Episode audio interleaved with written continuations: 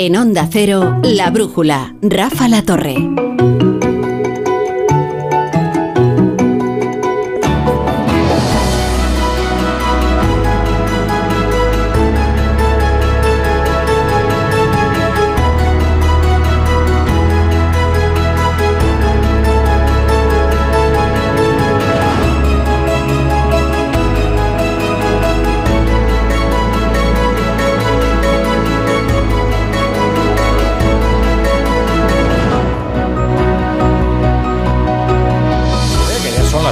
Son las 9, las 8 en Canarias. Comienza la brújula de la economía.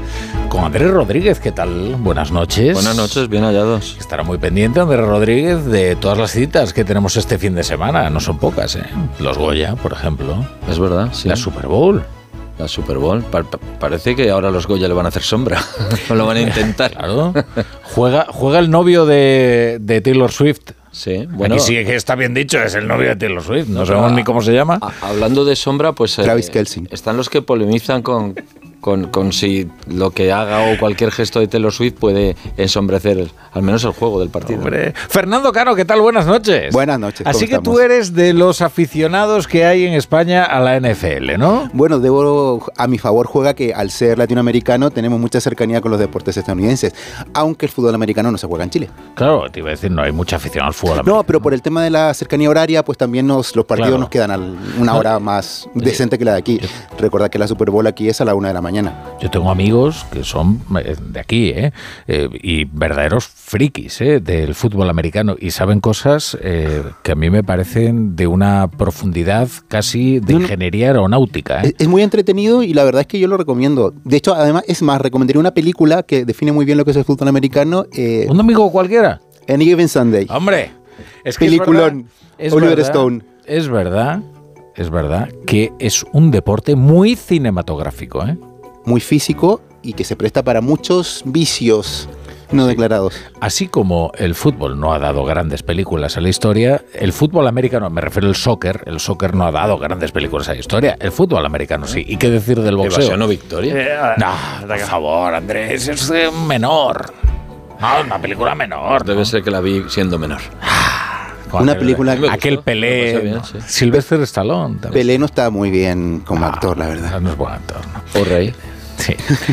Jesús Morales, ¿qué, tal? ¿Cómo estás? Muy bien. el fútbol americano nada? No, el americano no y reivindico eh, evasión. victoria, porque vamos, no, no me parece serio que hagas aquí esta distinción de una película que nunca he oído hablar y de repente hables eh, de esa eh, forma. Es de Oliver Stone, por favor. Oliver Stone, Al Pacino, eh, Cameron Díaz. Tengo la seguridad de que toda la audiencia, la mayoría, está por evasión victoria. Bueno, vamos a, ver, es que no se aguanta. Pedro Pablo González le pasa lo que los viernes a Maruenda, que se opina encima. Pedro Pablo, ¿qué pasa? En mi casa, ahora no, porque tengo ya una hija casada, somos cuatro y de cuatro equipos distintos de la NFL. Y tengo la suerte que mi hijo juega en la Liga Autonómica de Madrid de cornerback, en el equipo que los dos últimos años ha ganado el Campeonato Autonómico de Madrid. Además que es la estrella, si es el quarterback es la estrella. No, no, no, es el cornerback. Es, ah, cornerback, vale. Juega de cornerback y en equipos especiales. Entonces, por narices, eh, aparte de que mi hijo y mi familia se ¿Y a ti qué equipo te gusta? El mío, el mío es un equipo venido a menos este año, muy a menos, pero que ha sido muy grande, los New England Patriots. Bueno, los New England Patriots son los que tienen prácticamente más Super Bowl que ninguno. Sí, pues digo que es un equipo que ha venido a menos ahora. Que ha sido, ha sido. Con Belichick, que se lo. Yo soy más de los Cowboys, un clásico, pero bueno, nunca terminan ah, de, carburar. Siempre falla, falla en, en los playoffs. Claro. Yo creo que es de los que tiene más arraigambre popular. Yo era, de los 49ers, pero por eso de Joe Montana, ¿no? La mística de Joe Montana, ¿no? El videojuego. Eh, Ignacio El videojuego. Hay una gran película de fútbol europeo. A ver. Que es Quiero ser como Beckham que es de fútbol bueno, es femenino. la primera sí. bueno, es una gran película. O sea, y además juegan al fútbol maravillosamente. ¿eh? De Keira Knightley. La, la, primera película se hizo famosa con esa película. Pero, y a mí me parece una gran película. Yo creo que lo que, lo que, británica, lo que apunta Rafa es un poco. Bueno, es que es británica, claro. Yo apuntaría más. Esto es como decir eh, Pelé que es gran jugador, pero demasiado brasileño. Bueno, es esa era más internacional esa Yo apuntaría a un tema más técnico y es que precisamente lo que, lo que apunta Rafa, yo creo que también coincido, es la dificultad para hacer que el fútbol sea vistoso en cuanto al juego en la gran pantalla. Cosa que no pasa con el fútbol americano, que es muy fácil hacer escenas cinematográficas con el juego en sí mismo. Salvo con Oliver y Benji. Exacto. Otro, ese, campo aberrante. Ese campo de 20 kilómetros. 20 kilómetros y luego bombado. hacer, por ejemplo, una chilena es difícil. que duraban 40 segundos. Aquí hay dos, eh, dos deportes que son muy cinematográficos. El deporte rey de, del cine es el boxeo. Eso no hay ninguna duda. O sea, ha dado grandes películas en la historia. el Toro, salvaje, por supuesto, ¿no? Rocky es una gran saga y la 1 es una gran película. Eh, pero eh, el fútbol es un género menor en lo que se refiere a, la cosa cinematográfica. Por favor, o sea, estáis citando aquí dos películas que, bueno, están en los márgenes de la historia. O sea, Evasión o Victoria y, quiero ser como Beckham. Pues yo creo que es mejor incluso Días de Fútbol, aquella española que se hizo. bueno, esa era muy buena. Muy graciosa. Bueno, bueno graciosa sería, del mundo. Esto, eh, esto era. Este, este tú, esto es porque. Esa también era española, vamos, es española. Iréis al Bernabéu, ¿no? Claramente a ver el partido, al menos. Sí, yo mañana. Sí, ¿no? Sí, sí. Bueno, a ver, no, al de la NFL. Al... Ah, no, no. A ese no. Bueno, esto me recuerda una película malísima que no lo sé, la recordáis, que en la época de los Galácticos se hizo una trilogía. Sí, sí, sí. De un niño que, que terminaba su carrera siendo estrella en el Bernabéu. Terrible. Pero yo creo que no llegó ni al cine. No, terrible, terrible. Y llegó muy lejos, demasiado lejos y no llegó ni al cine. Creo que incluso tenía un poco de, no patrocinio, pero tenía un poco de, de apoyo del Real Madrid también como institución, pero fue malísima. Sí, sí. Bueno, el Real Madrid a veces, pues. Es que el fútbol en sí mismo es un espectáculo que no necesita el apoyo Exacto, del cine. no necesita ser cinematográfico. Yo ahí tengo una, tengo una teoría, ¿eh? Yo soy futbolero, me encanta el fútbol, eh, soy abonado a un equipo, no lo diré cuál es para no atentar contra mi neutralidad conocida, pero sí diré que el fútbol es un deporte tan aburrido que requiere de la emoción de ser de un equipo. Es decir, tú puedes ver otros mm, deportes únicamente por el espectáculo, pero en el fútbol tú necesitas la implicación emocional total. Es decir, a mí me tienen que pagar para ver. eres realmente un fanático del fútbol, o sea, eso eres que eres un equipo, pero hay gente que siente el fútbol y que le gustan los partidos de segunda y los vive de verdad, ¿no? Disfrutas no, con no, los no es mi caso, pero, pero conozco amigos que sí que lo son, no. No hay grandes partidos 0 a 0. ¿eh? No, yo, yo no quiero significarme con nada. Lo más aburrido es el béisbol, ¿no? De todas formas. Bueno, te puedes quedar allí incluso algunas semanas enteras. Bueno, habrá algún fan de béisbol que estará... Esto, esto era el béisbol está muy bien para jugar. Una sección de economía. Era la cultureta económica. Esto era de economía. bueno, y, el deporte, la cantidad de dinero que mueve. Ah, y la, Super, la Super Bowl. El dinero que traerá el partido a Madrid, ¿no? El que han anunciado hoy que se jugará en 2025 en Madrid por primera vez en España un partido de esa liga, eh, eso es mucho dinero para Madrid. Sí, sí se va viendo como con la Fórmula 1 también. O sea, Madrid está guardando un espacio deportivo que no tenía, que no tenía antes. Y Economist ha, sacado un reportaje muy elogioso eh, respecto del dinamismo de la economía de Madrid, diciendo que quizás el gran reto es conservar eh, lo genuino de la ciudad eh, mientras ese crecimiento cosmopolita sigue a lo bestia, ¿no? Eso yo creo que va a ser difícil, va a ser difícil, porque a la medida que la ciudad se convierte en un imán internacional, pues eh, se va a parecer a otras ciudades del mundo que, eh, bueno, el, ejemplo más sencillo es como lo que está pasando en el barrio de Salamanca, en los, con los pisos buenos que están creciendo al 20, al 30, al 40% y que además están siendo comprados por... por sí, Hoy en el barrio de los Jerónimos, que está justo al lado del barrio de Salamanca, en el barrio de los Jerónimos, he visto eh, una oferta de un piso en venta por 6 millones de euros. ¿Qué estarías buscando? Al lado de... ¿Cuántos metros? Pues ¿Qué estaría buscando es una buena noticia, porque al final... Frente del Museo del Prado, detrás del Museo del Prado. Como una gran capital mundial, ¿no? y, una cosa España ¿no? tenía ninguna... O sea, estaba lejos de, llegar a una liga en que hay ciudades como París, como, como Berlín, como desde luego Nueva York, o sea que estamos lejos todavía de Nueva York, pero que al menos Madrid sí que está despuntando claramente a disputar cierta capitalidad mundial con Miami. Eh, bueno, y yo creo que, eso es una cosa que viene a España y que es fundamental con el efecto colateral que conlleva en la gente que... Pero esto eh, cae, en cascada y, al final pues eh, conseguir un piso de 100 metros pues eh, bueno, hay mucha gente que, ya se tiene que ir a otro sitio, tiene que salir, tiene que... De todas maneras, corregidme si me equivoco, pero en Madrid todavía tiene un precio de la vivienda, tanto de alquiler como de compra, que sigue menor que estas grandes capitales. Eso es, que las grandes capitales como Roma, París... Y sigue siendo un lugar para invertir los extranjeros que compran vivienda y que, que hay inversores que se dedican a comprar viviendas en grandes ciudades Madrid todavía sigue teniendo un precio que les anima a seguir comprando. Claro. Mirada cítrica, Ignacio. vamos allá, vamos allá.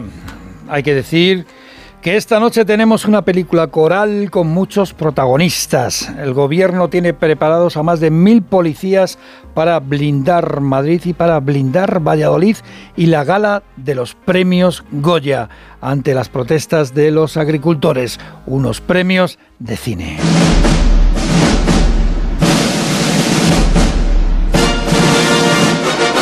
Los agricultores quieren salir en primer plano. Llevan 47 años de tractoradas. La primera el 18 de febrero de 1977. El subdelegado del gobierno de Valladolid recuerda que la manifestación es legal, pero que los tractores se van a quedar fuera. Vienen 4.000 visitantes al tema de los Goya y hay convocada una manifestación en regla que prevé 30.000 manifestantes. Por lo tanto, los eh, cuerpos y fuerzas de seguridad del Estado tienen que mantener la seguridad, no solo del evento, también de los ciudadanos de Valladolid. Así que no vamos a poder ver eh, cómo algún actor o actriz famosos descienden desde el tractor a la alfombra roja. En el Festival de San Remo, en cambio, han invitado a los agricultores italianos a explicar sus reivindicaciones en el mismo escenario. Claro que en San Remo también han invitado a John Travolta a bailar esta música.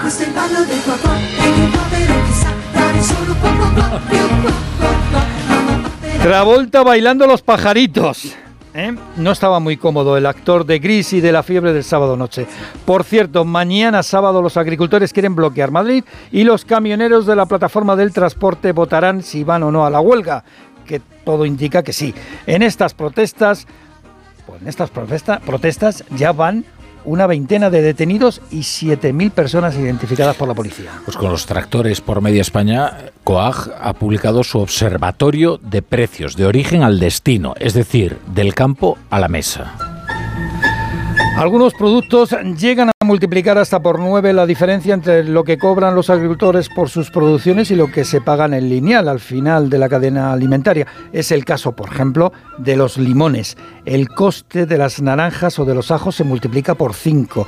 Desde la COAC se denuncia que a veces se deja sin recoger la cosecha. Esto es un abuso y más cuando el agricultor no cobra el coste de producción y al final le sale más barato dejar de producir, dejar de recoger esos limones que venderlos.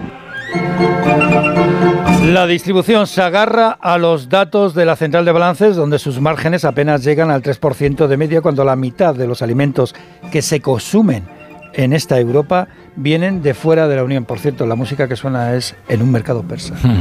y este viernes, eh, dos cosas más.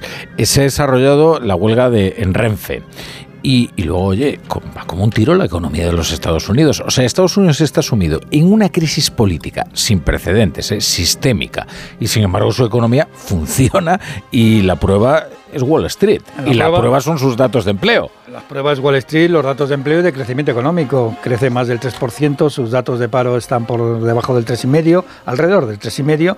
Y eh, la bolsa de Nueva York, que se pensaba que tras un año como el año pasado, que fue muy bueno, se pensaba que este año iba a estar floja, pero ahí vemos, vemos que va como el ave. El principal índice de la bolsa neoyorquina, el SP500, por primera vez en su historia supera los 5.000 puntos cuando el fabricante de chips Nvidia está a punto de valer más que Amazon y que Alphabet. En seis meses, este fabricante de microchips, gracias a la inteligencia artificial, porque es el gran fabricante de microchips para esta tecnología, se ha revalorizado un 200%. Su capitalización está en el billón 750 mil dólares, millones de dólares.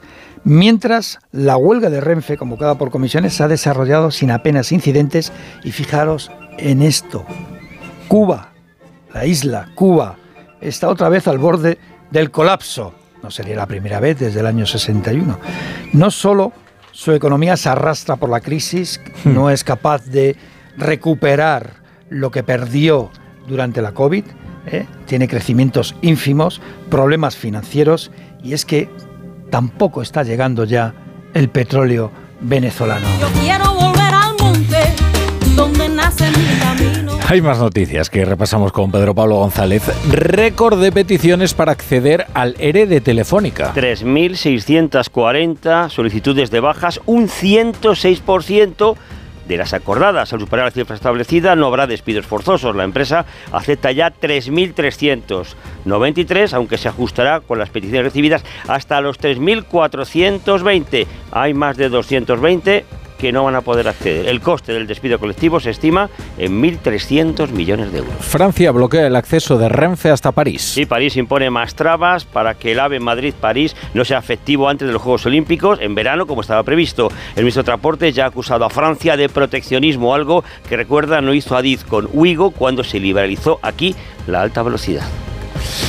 Uy, Alemania se opone a las nuevas normativas de emisiones para camiones. Y cuidado porque su voto es clave para que esta normativa se apruebe. El Ministerio de Transportes alemán ha convencido a todos sus eurodiputados, da igual la ideología y color político, y ha provocado que se retrase la votación unos días bajo presidencia belga. Y es que la tecnología, dicen, avanza mucho más lento que los deseos medioambientales de la Comisión Europea. Además, de que no se aplican, recuerdan, en ningún lugar del planeta. Otros países ya como Hungría y Eslovaquia se oponen y veremos qué hace Italia, que aún no tiene posición clara. Bueno, unos útiles consejos y regresamos en la brújula de la economía.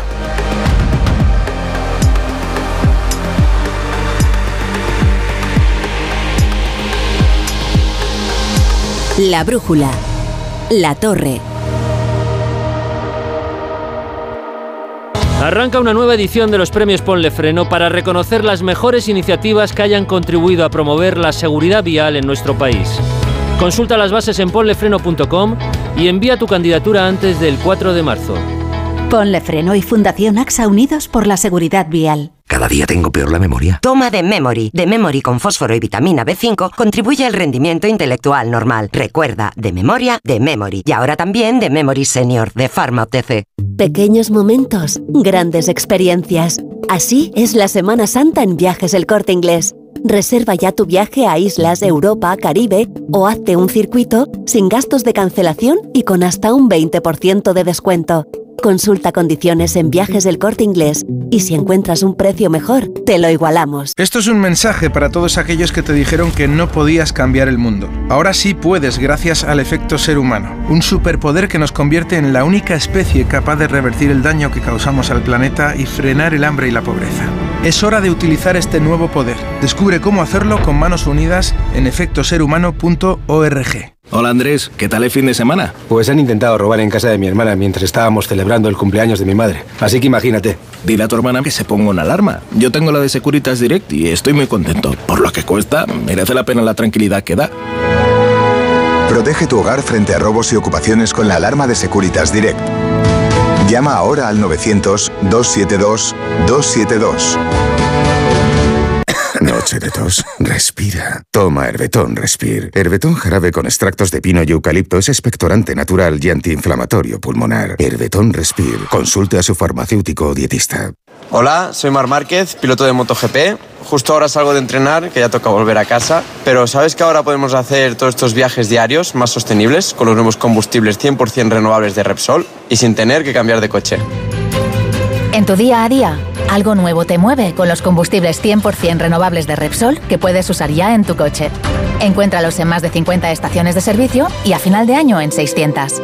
Descubre más en combustiblesrenovables.repsol.com. Empieza el año ahorrando en Bricodepo. Con este pavimento porcelánico de 8,95 euros el metro cuadrado, ahora por solo 7,95. Y la puerta lacada con tapajuntas, antes a 119 euros. Y ahora todo por 99. Recuerda que si lo encuentras más barato, te devolvemos la diferencia por dos. Ya en tu tienda y en bricodepo.es. La brújula.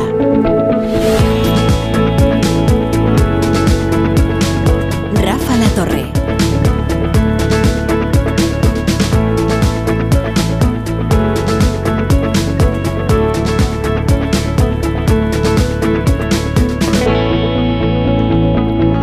las 9 y 19, las 8 y 19 en Canarias, estamos en la brújula de la economía con Andrés Rodríguez, Fernando Cano, Jesús mm, eh, Morales, y, e Ignacio Rodríguez Burgos, nuestro fijo entre los discontinuos.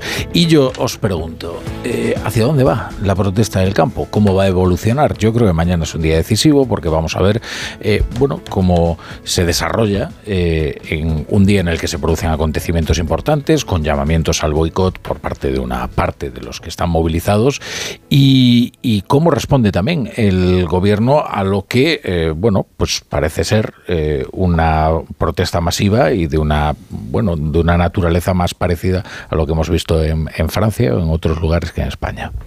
Bueno, yo creo que en primer lugar eh, hay que poner en valor el gran eh, arrastre que está teniendo esta manifestación. O sea, yo creo que en un comienzo se pensaba que era solamente de alguna zona, luego se fue sumando más gente y yo creo que ahora es masiva. O sea, yo creo que ahora mismo no se puede decir que la gran mayoría del campo eh, no está en la calle manifestándose, pese a muchas voces que en otros medios o en algunos otros círculos se les ha intentado deslegitimar. Se les ha dicho primero que son terratenientes, que son de derechas, que están en partidos políticos.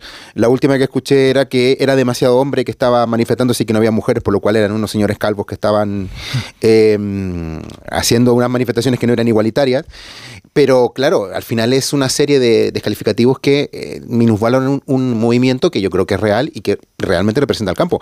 En relación a lo que tú preguntas, yo creo que todo depende de la, eh, digamos, el caso que le pueda hacer el gobierno y en qué medida puedan reunirse con autoridades para plantear sus demandas. Yo creo que esto todavía no se ha planteado, ¿no? O sea, no he visto al ministro de Agricultura ofreciendo el diálogo o diciendo nos sentamos eh, tal día para analizar esta situación.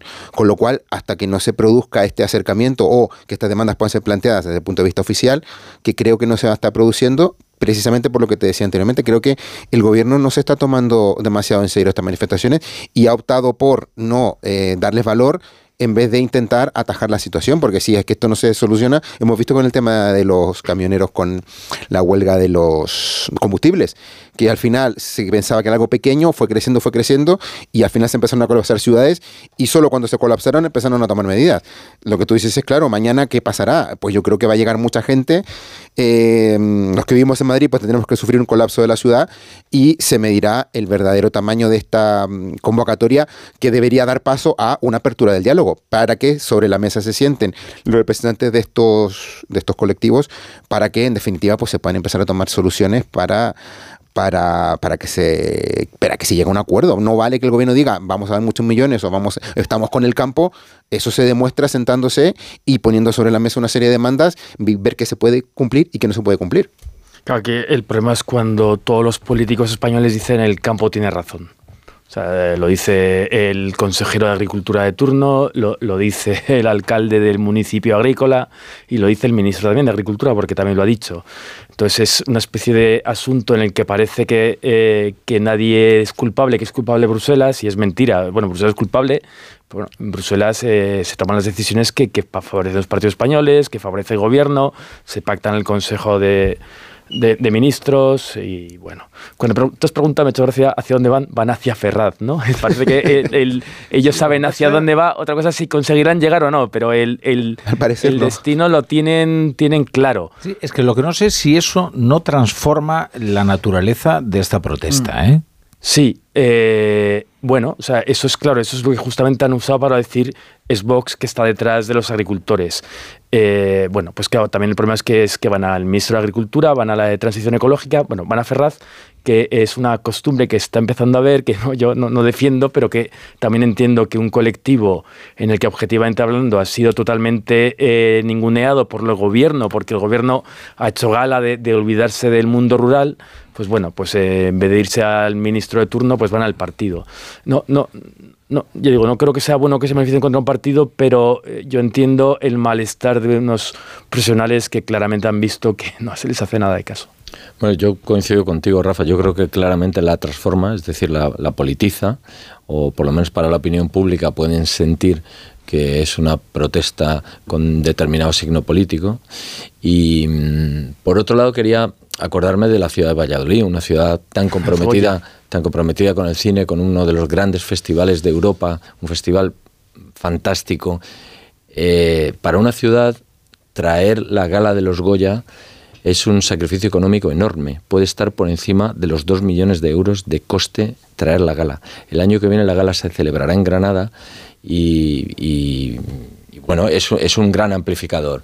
Que parte del, apoyo mediático, de, de, lo que se vaya a hablar mañana de, Valladolid y de la ciudad, tenga que ver también con la mala suerte de que coincida eh, los tractores, pues supone no, obtener rédito de esa inversión, que la están pagando todos los vecinos y que están intentando que la ciudad tenga más, posicionamiento.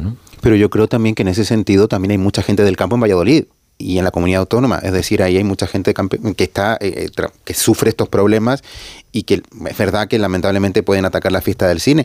Pero yo también, y yo creo que también lo engancho un poco con lo que comentaba Rafa. Es verdad que si van a Ferraz se les puede identificar con Vox o con los grupos más radicales y es verdad que si van a la, a la gala de los Goya pues pueden perjudicar la visibilidad del, cine español pero eh, creo que son dos tremendos altavoces y dos escaparates eh, muy eh, mediáticos que les pueden poner en el foco de todo el, aparato mediático español, con lo cual eh, ellos han elegido mediáticamente esos dos sitios que eh, podemos estar de acuerdo o no en que eso pueda significar que se cercaniz, se pongan más cerca de algún otro grupo político, pero sin lugar a dudas les va a poner en el escaparate. Tengo curiosidad También hay que ver la capacidad del cine. Por, y si el mundo de la cultura se va a unir al mundo de los trabajadores del campo o va a ser un mundo elitista que va a despreciar este al campo. Es un debate interesante que ahora si queréis hablamos. es, es muy interesante ese asunto. ¿Eh? Por eh, ejemplo, por Remo, por ejemplo, eh, algunos de los organizadores y presentadores del Festival de San Remo han invitado a los agricultores. Es que no veo al cine español haciendo eso. No, claro, y yo tampoco. me equivoqué. Y además hay una, hay una. San Remo suele ser un movimiento de izquierdas, la cultura de izquierdas, y allí gobierna Meloni.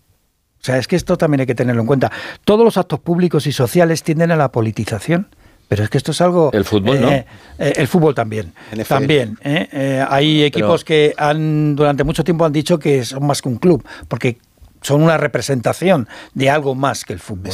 y, y, en cambio a otros les han acusado de estar demasiado cerca del poder político en determinadas épocas. Es decir, también se utiliza, y en, y en la época de Franco, e incluso en la época de la democracia, se cambiaban fechas de partidos de fútbol para evitar, por ejemplo, mm, manifestaciones del 1 de mayo. Los tractores no van a los estadios para interrumpir un partido, ni estoy ni les estoy dando no, pero no, no, no, no estoy, no estoy hablando. La capacidad que tiene el cine, la capacidad que tiene el cine mañana en el Bernabéu, para ¿eh? absorber todo tipo de protestas. Hombre, a, eso voy, a eso voy, a eso voy. También se le pide a los actores y a los directores que son creadores que si no se pronuncian en público sobre la protesta que toque ese año, pues no son mis creadores ni buenos intelectuales. Y, luego, precisamente los premios Goya han sido muy hacer una, una distinción. Eh, vamos a ver, pero yo ataco bastante, o sea, en fin, me revuelvo bastante contra esa demagogia que ataca al cine como eh, creando una caricatura eh, en la que todos son productores eh, magnates, ¿no?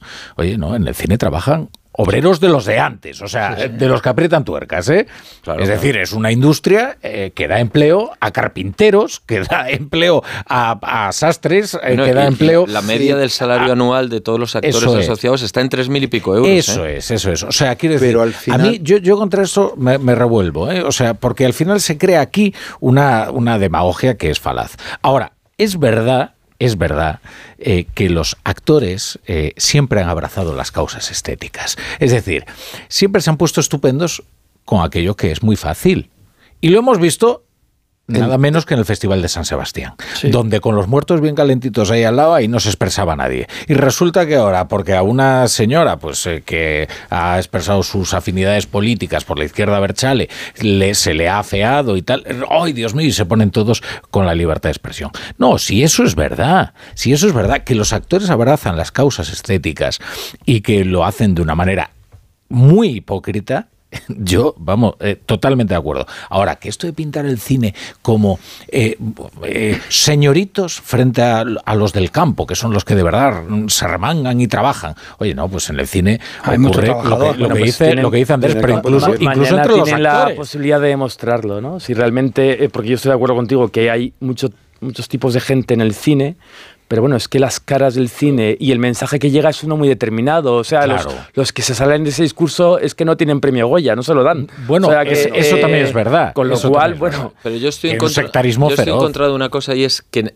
que esperemos que si no, se manifiesta yo no ¿eh? o sea, yo, tengo muy claro que va a hacer mañana en las caras del cine, lo tengo bastante claro. O sea, yo, no me espero que de repente eso lo dicen con el agricultor que está de. o lo harán de una forma bastante estética. Porque si no, el año que viene se tendrá que solidarizar con la protesta que toque. Bueno, pero depende si cuál toque lo harán. Todos los años, e incluso aquí se utilizó un gesto, el de la ceja, claramente para hacer campaña electoral por parte de algunos actores que, que, estaban en su pleno derecho de hacer esa campaña. Eh, de todas maneras, cuando se apagan los focos del show, es cuando se ve la realidad del cine.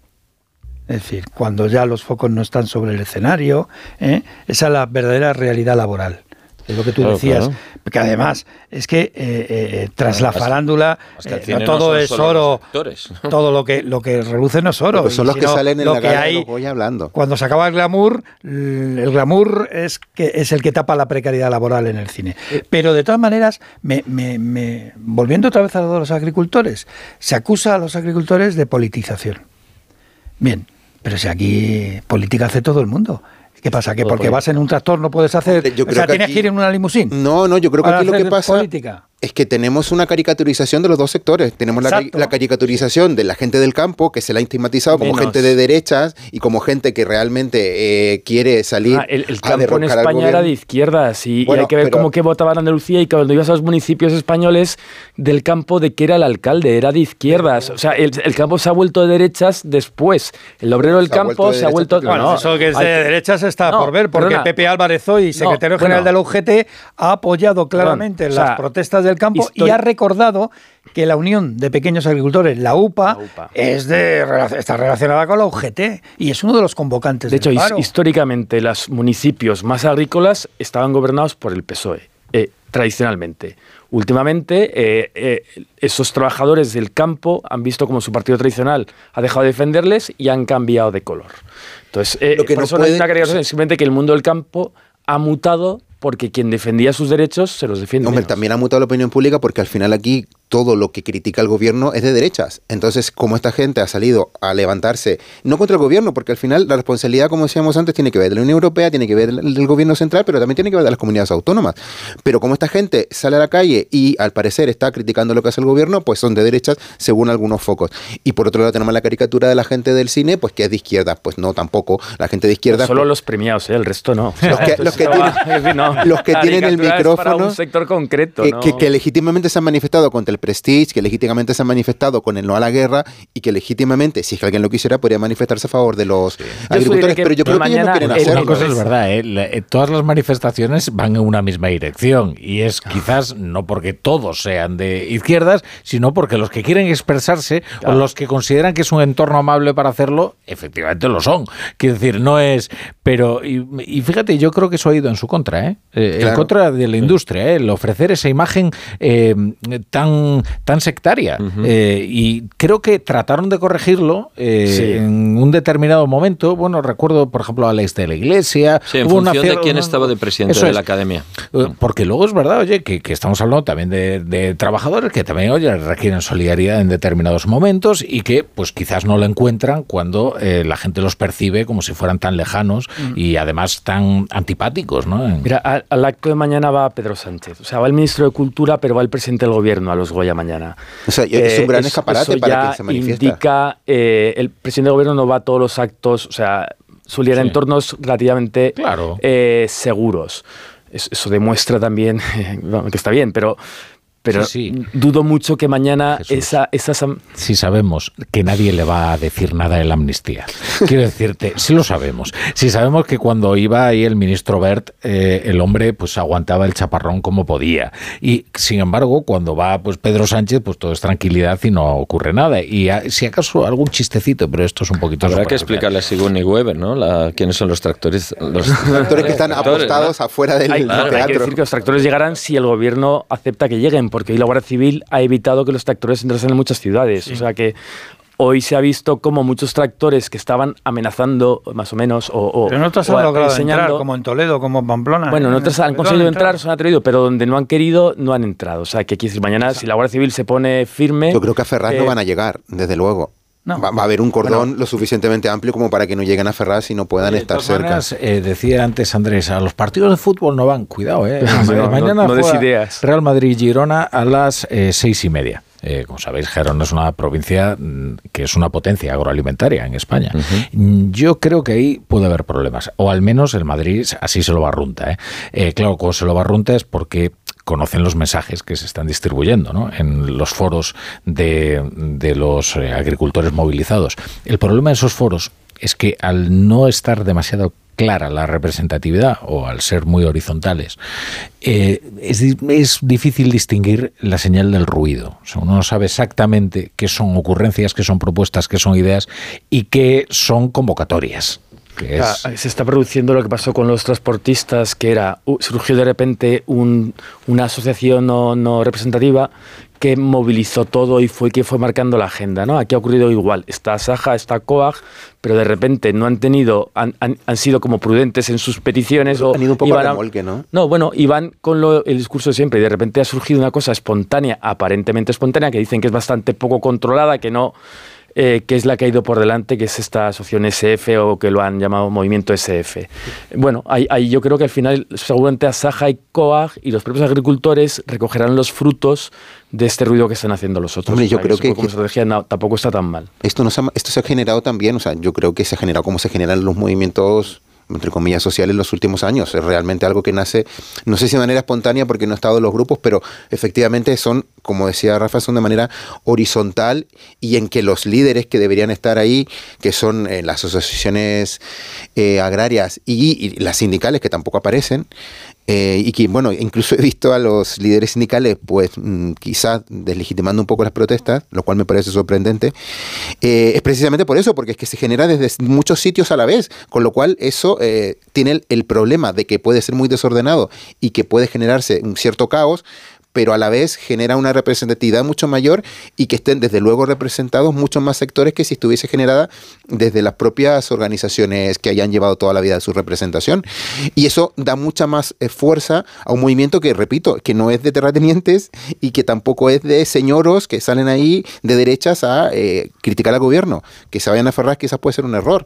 Eh, porque los politiza, pero desde luego son unas manifestaciones que son transversales y que representan, o creo que es lo más cercano que puede representar al campo en estos momentos. De todas formas, yo creo que ahí hay que empezar a, aclarar ciertas cosas que creo que se están liando.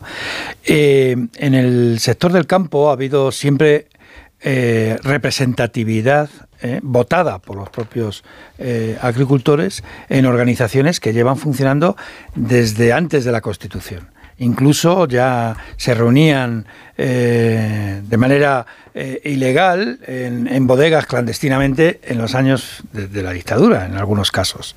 Eh, eso de que no les han representado precisamente el 18 de febrero se cumplen 47 años de la primera tractorada. Es decir, en este país, si ha habido algo, ha habido tractoradas y protestas. Da la sensación, escuchas a dirigentes de estas plataformas espontáneas, que lo que buscan es una representación que no ha sido elegida por los órganos y por las elecciones que son eh, los cauces habituales, sino que vienen generado por un conflicto, ¿eh? por un conflicto nuevo, y da la sensación de que en este país mm, no ha habido nunca un conflicto agrario. Mira, si ha habido conflictos, ha sido precisamente agrarios, a lo largo de muchísimos años. Ya digo, 47 años hace que empezó la primera tractorada, justo en un mes de febrero. Las protestas de ahora estaban convocadas para el día 8 desde hace muchísimas semanas. Y la estrategia utilizada por estas plataformas, que, bueno, son legítimas, como cualquier otro movimiento social, mientras se sigan la, normativa y la legalidad, pues oye, bienvenido sea todo el mundo a opinar, pero es la misma táctica que se utilizó con los camioneros y con las el conflicto de hace dos ¿eh? años. Y lo que intentan es funcionó. no, no, funcionó entonces hasta cierto punto fue bien. y después no, espera, déjame terminar porque había dos organizaciones de camioneros que eran mayoritarias, de transportistas, y apareció de repente una Pero plataforma. Esas fueron las que se sentaron con el gobierno después, que el gobierno convocó. Y, después convocaron otra huelga en noviembre y fue un fracaso.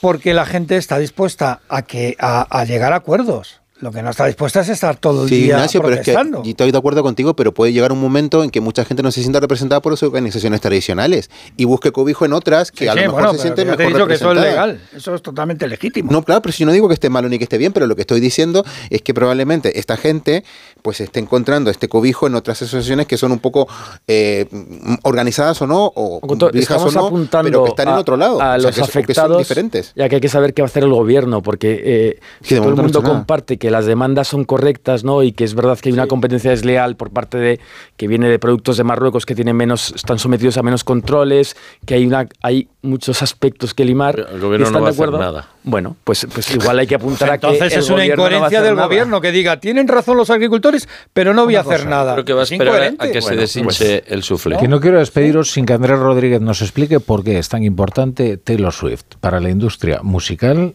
y la política en Estados Unidos. Bueno, yo creo que la propia industria eh, ha visto desbordadas sus expectativas. Eh, es difícil de explicar el fenómeno de Taylor Swift, porque en principio sería un fenómeno para mm, chicas adolescentes, eh, que cuando fueran cumpliendo años pasarían a otro tipo de artistas, pero, pero es lo que llama la industria americana un crossover. El caso de Taylor Swift es un super crossover. Eh, además, ella es una declarada eh, demócrata y, y tiene 500 millones de seguidores en sus redes sociales. ¿Apoya a Biden o...? Sí, sí. Todavía no se sabe, actual, no lo ha hecho Biden oficialmente. Ella no ha hecho, poca memoria ella o- no ha hecho una petición. Digamos contra clara. Trump. Claro. o sea, al una- que se presente contra Trump lo va a apoyar. vamos. Se posicionó en las elecciones de Pensilvania. Sí, y bueno, y en- A favor de un demócrata, claro. Luego, obviamente, en, en Europa y en España, pues hay una expectativa tremenda porque será el primer concierto del nuevo Bernabéu, con lo cual, y porque solo hay uno y porque no hay tickets. Y es el único país de Europa y probablemente de todas las giras que ha tenido en- incluso en Asia que no ha repetido fecha. Hay muchos Swifties cabreados por eso, entre ellos mi hija. Eh, porque es el único país. También es Swiftie, tu hija. Mi hija es Swiftie que- totalmente. Sí, tenemos muchas Swifties. Bueno, ella hizo un entre- increíble negocio filmando la gira americana Exacto, y y se la vendió a Disney. cines. O sea, la- y ahora se la vendió a Disney. Sí, sí. Es curioso lo de la memoria. Me estoy dando cuenta que todo el mundo está ahora mismo preocupado por la memoria de Joe Biden y hay muy poca memoria para acordarse de lo que hizo Trump cuando perdió las elecciones. Claro. Que fue a ocupar su no- gente, su- sus seguidores ocuparon el Congreso se- en un acto insurreccional. Mm, Es curioso lo de la memoria. cada uno ¿eh? recuerda una cosa. Pero, pero el drama, el drama, querido Ignacio, es que no, es que sí se acuerdan. Es que no gana a pesar de, gana ya, ya. precisamente por. Claro, es decir, no le pesan los procesos judiciales. Los procesos form- judiciales le hacen más fuerte. campaña. lo impulsan. Forman es que eso es el- por eso es tan difícil de combatir el, eh, el Trump, eh, ese discurso eh, populista, turulato, disparatado, en un mundo además en el que al que él va a llegar eh, mm, reafirmado por las urnas eh, y por tanto completamente desinhibido.